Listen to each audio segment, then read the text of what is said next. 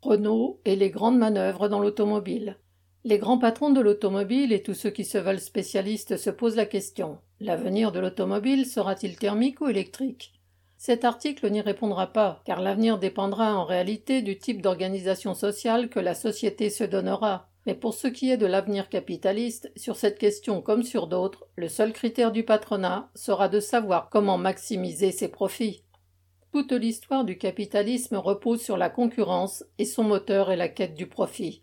Cette concurrence peut aller de la simple compétition entre groupes capitalistes jusqu'à la guerre pour défendre les dividendes de leurs actionnaires, et comme dans toute guerre, certains ne s'en relèvent pas. Cette course entraîne des restructurations incessantes, des usines ferment et les licenciements s'additionnent. Une restructuration qui n'a pas attendu la voiture électrique. Dans l'automobile, c'est déjà le cas de nombre de fonderies en raison de la baisse du nombre de moteurs thermiques. Quinze mille travailleurs produisent dans ce secteur et déjà plusieurs milliers ont été licenciés. Une des dernières fermetures concerne la fonderie Alvance Poitou-Alu, fonderie du Poitou, à Ingrande dans la Vienne. Entre. Renault peut-il s'en sortir? s'interrogeait le journal Les Échos le 11 juillet dernier. Nous sommes inquiets pour eux. Et c'est d'un point de vue patronal qu'il parle du plan drastique de 2020 qui commence à porter ses fruits. Ce plan incluait quinze mille licenciements, qui se poursuivent au-delà, dans l'ingénierie et les fonderies, la fermeture de l'usine de Choisy-le-Roi dans le Val-de-Marne, sans compter les menaces sur les milliers de travailleurs de l'usine de Flins. Tel est le terreau des fruits, c'est-à-dire des profits que vante le journal. Licenciements massifs et profits préservés. L'annonce des bénéfices des deux groupes Stellantis et Renault au premier trimestre de 2022 a sonné comme un aveu. Il ne s'agit pas de produire des voitures électriques pour sauver la planète. Il s'agit, comme disent les PDG de Stellantis et de Renault, de entre guillemets, produire de la valeur. Le PDG de Stellantis est très clair, entre guillemets. Nous avons choisi de privilégier les véhicules qui font le plus de marge au détriment des autres. C'est le meilleur moyen de protéger l'entreprise. Ou mieux dit, les actionnaires. Les 8 milliards d'euros de bénéfices pour le premier semestre 2022 le confirment. Renault annonce une marge opérationnelle de 988 millions d'euros, 4,7% du chiffre d'affaires. Ce ratio est supposé indiquer la performance d'une entreprise et ses chances de garder la confiance des investisseurs. Ces résultats de Stellantis et Renault montrent que malgré tous les problèmes d'approvisionnement en semi-conducteurs ou de renchérissement des matières premières, les voitures rapportent car elles sont vendues plus chères et avec moins de ristournes. Par ailleurs, les voitures électriques ne sont aujourd'hui accessibles qu'aux plus aisés. Mais comme le rappelle le journal Le Monde, dans les années 1920, les Renault, Citroën, Peugeot et autres Fiat n'étaient-elles pas réservées à une minorité de consommateurs? Quand le patronat évoque, entre guillemets, le risque social. La restructuration de l'automobile ne date pas de la voiture électrique, mais l'arrivée de cette dernière s'inscrit dans ce cadre. Déjà, en août 2019, les échos écrivaient, entre guillemets, En 15 ans, l'automobile en France, c'est 120 000 emplois en moins une saignée représentant un tiers de ses effectifs. Ces chiffres tiennent compte des travailleurs intérimaires. Les constructeurs d'Amérique et d'Europe se lancent prudemment dans la fabrication des voitures électriques. Le tournant est envisagé en 2035 et seulement en Europe et aux États-Unis. Le reste du monde pourra conserver ses moteurs thermiques, diesel et à essence. C'est peut-être le succès de Tesla, le champion du monde de la voiture électrique, annonçant 3,3 milliards de dollars de bénéfices au premier trimestre 2022, qui a fait accélérer la cadence. Le PDG de Stellantis proteste car pour lui le passage à l'électrique va trop vite et il évoque un entre guillemets risque social. Le risque est clair, car là où trois travailleurs suffiront pour fabriquer un moteur électrique, cinq salariés travaillent actuellement pour fabriquer un moteur thermique à essence ou diesel. Pour le président du syndicat des constructeurs, 65 000 emplois disparaîtraient d'ici 2030. Selon le syndicat des patrons de la métallurgie et des mines, l'UIMM, le secteur de l'automobile compte 4000 entreprises et 400 000 travailleurs. C'est une force énorme qui, engagée dans un combat clair pour la défense des intérêts ouvriers, pourrait entraîner d'autres travailleurs et se faire craindre et respecter par la bourgeoisie.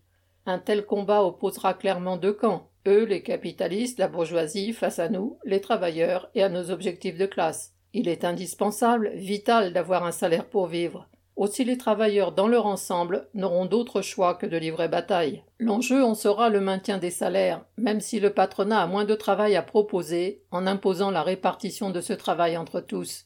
Cette revendication, en devenant une réalité, c'est-à-dire imposée par l'organisation collective et consciente de milliers de travailleurs, serait le début du contrôle de la production. Il s'agit de la seule manière d'empêcher la course au profit de décider de notre sort et du début du pouvoir des ouvriers. En attendant, transformer des usines dans le cadre de la gestion capitaliste, en fabriquer d'autres, imaginer d'autres modèles de voitures, demande des années, mais aussi des milliards. Les spécialistes disent qu'il faudrait 526 milliards de dollars pour atteindre un ratio de près de 33% de voitures électriques dans le monde. Pour cela, il faut trouver des investisseurs et des capitaux. Et cette quête a motivé la parution de nombre d'articles de presse concernant notamment Renault.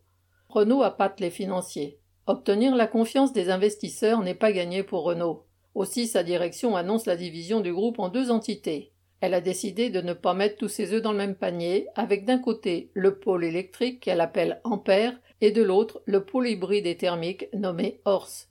Chacun emploierait dix mille salariés en 2023. La production du pôle thermique se ferait hors de France et Renault ne garderait que 40% de son capital. Et pour trouver des fonds pour le pôle électrique, des discussions ont commencé avec le groupe chinois Geely et le groupe pétrolier saoudien Aramco. Pour séduire un peu plus les investisseurs, la direction de Renault envisage d'introduire le pôle électrique en bourse. Le message est clair, entre guillemets, si ça marche, vous pourrez vous servir en direct. Par ailleurs, la direction met du sien pour faire accepter des sacrifices et trouver des complices.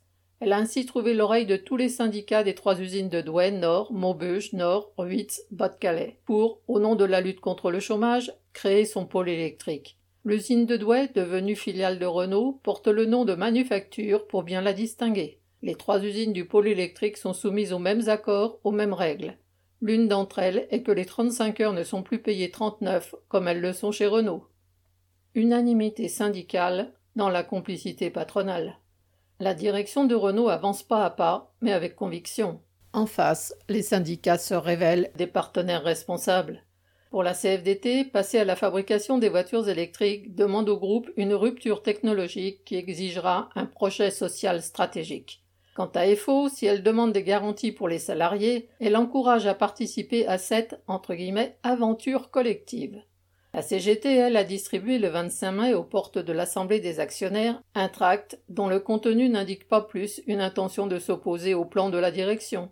Son titre est, entre guillemets, Pour la cohésion de l'entreprise, le groupe doit rester uni et indépendant. Il affirme ensuite la nécessité d'un plan industriel, sociétal et environnemental.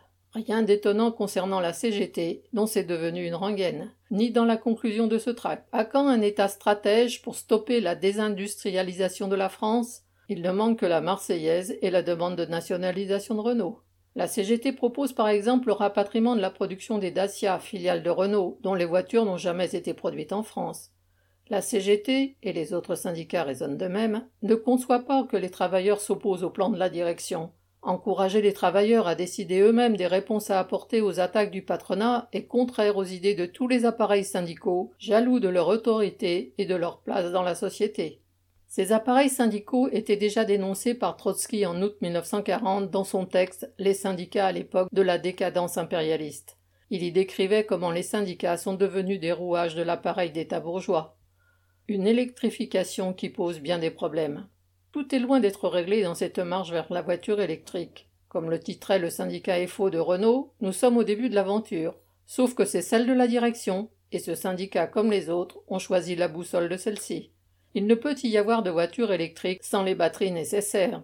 Pour les fabriquer, d'immenses bâtiments, les fameuses gigafactories, doivent sortir de terre. Entre Renault et Stellantis, c'est la course à la plus grosse usine, et à celui qui promettra le plus d'embauches. Ces promesses ont pour seul but d'aider les syndicats à justifier auprès de leur base leur soutien à ces plans et de faire passer les conseils régionaux à la caisse.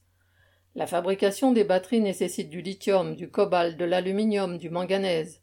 Le plus grand gisement de lithium est au Mexique. Le cobalt se trouve en République démocratique du Congo, RDC, et en Zambie. En RDC, l'exploitation du cobalt est artisanale, et les enfants en constituent la principale main-d'œuvre. Au Mexique, le groupe minier français Imeris s'est vu accorder par le gouvernement une prolongation de son permis exclusif de recherche minière jusqu'en 2035. Quant aux trusts pétroliers, ils pourront continuer à vendre du pétrole hors de l'Europe, mais s'en contenteront-ils? Pour l'instant, ils se font payer par avance l'éventuel passage à l'électrique avec un prix du litre d'essence et de gazole au plus haut. L'électrification nécessite aussi des infrastructures coûteuses. Les 60 000 bornes de recharge en France, dont seules 6% sont publiques, sont déjà insuffisantes. Comme l'a relaté la presse le 30 juillet dernier, plus de dix voitures ont dû faire la queue jusqu'à la nuit sur une aire de l'autoroute A1 devant quelques bornes de recharge. Par ailleurs, des taxes sur le carburant, dont la consommation diminuera, constitueront un manque à gagner pour l'État. À qui va-t-on le faire payer et comment? Sur le fond, les prouesses techniques dont la société capitaliste est capable sont utilisées principalement pour le maintien du profit et de l'exploitation. Si l'on ne meurt plus de silicose puisque les mines de charbon ont été fermées, on meurt de faim au Sahel et en Haïti, on peut mourir de soif par manque d'eau potable. Les progrès techniques dans le cadre capitaliste sont en contradiction avec toute véritable avancée sociale pour l'humanité dans son ensemble. Qu'en sera-t-il de la voiture électrique, hors de prix à ce jour? Comment résoudre la question du transport des travailleurs s'ils sont encore, en 2035, réduits au travail en équipe en dehors des grandes villes, sans transport en commun adapté, et celle des déplacements de toute la population pour se rendre dans des magasins éloignés des habitations? Bien des techniques permettraient d'économiser des heures de travail, de réduire la souffrance au travail, de donner partout accès aux soins médicaux, à une éducation pour tous les enfants du monde, de fournir l'eau et l'électricité qui manquent à toute une partie de l'humanité, ou des maisons qui résistent au vent, aux cyclones, et protégées des glissements de terrain. Mais rien de tout cela ne se produit. Si les progrès étaient étudiés et décidés collectivement en fonction des besoins de l'humanité, dans le cadre d'une organisation communiste de la société, les possibilités seraient immenses. Le capitalisme est un frein pour l'humanité tout entière, et la nécessité de le renverser est de plus en plus à l'ordre du jour. Il faudra mettre fin à l'exploitation et avoir comme ambition de diriger collectivement la production de toute la société en fonction de ses besoins. 6 septembre 2022